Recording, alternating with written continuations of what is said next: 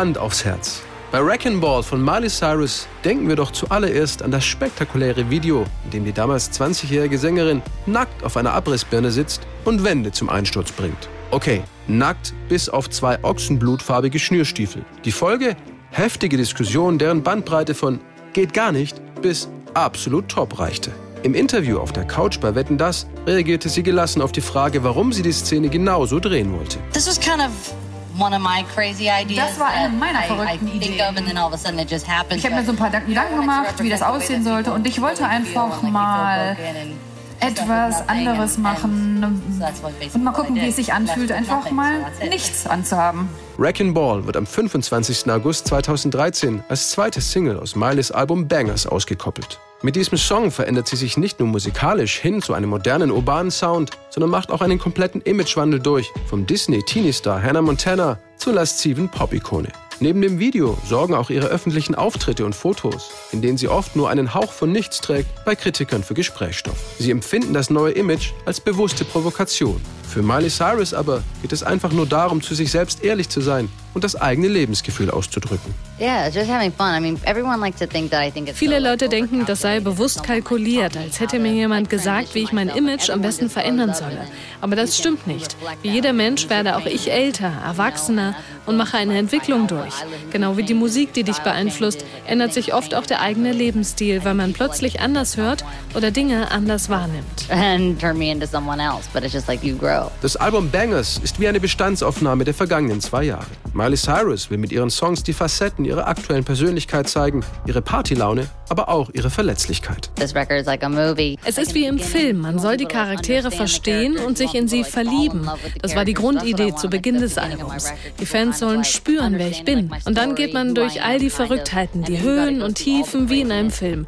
Ich mag diese Spannung und plötzlich kommt der Punkt, wo man heulen möchte. Dafür steht Wrecking Ball.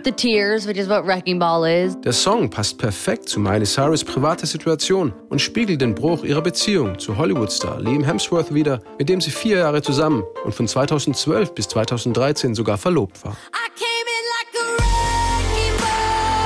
Ich bin reingekracht wie eine Abrissbirne. Alles, was ich wollte, war, deine Mauern zu zerstören. Alles, was du wolltest, war mich zu zerstören. Textzeilen klingen sehr persönlich. Dabei hatte die Songwriter-Crew Maureen MacDonald, Stefan Mojo und Lucas Godwald Wrecking Ball ursprünglich für Beyoncé geschrieben. Doch als er fertig war, fanden sie ihn bei Miley Cyrus deutlich besser aufgehoben. Ich hatte nie vor, einen Krieg zu beginnen. Ich wollte nur, dass du mich hereinlässt. Und anstatt es mit Gewalt zu versuchen, hätte ich dich wohl besser gewinnen lassen sollen. Neben der persönlichen Bedeutung hat Wrecking Ball von Miley Cyrus aber auch eine universelle Qualität, die viele Menschen emotional anspricht. Denn jeder hat doch in seinem Leben schon einmal Liebeskummer gehabt. Dazu muss man auch gar nicht wie sie selbst aus dem Süden der USA kommen und Country-Musik mögen. That's a song that everyone's felt at some point. Everyone's had their heart broken like that. You don't have to be from like the South to like country music. Wrecking Ball verkauft sich weltweit über 5 Millionen Mal und wird ihr bis heute erfolgreichster Song.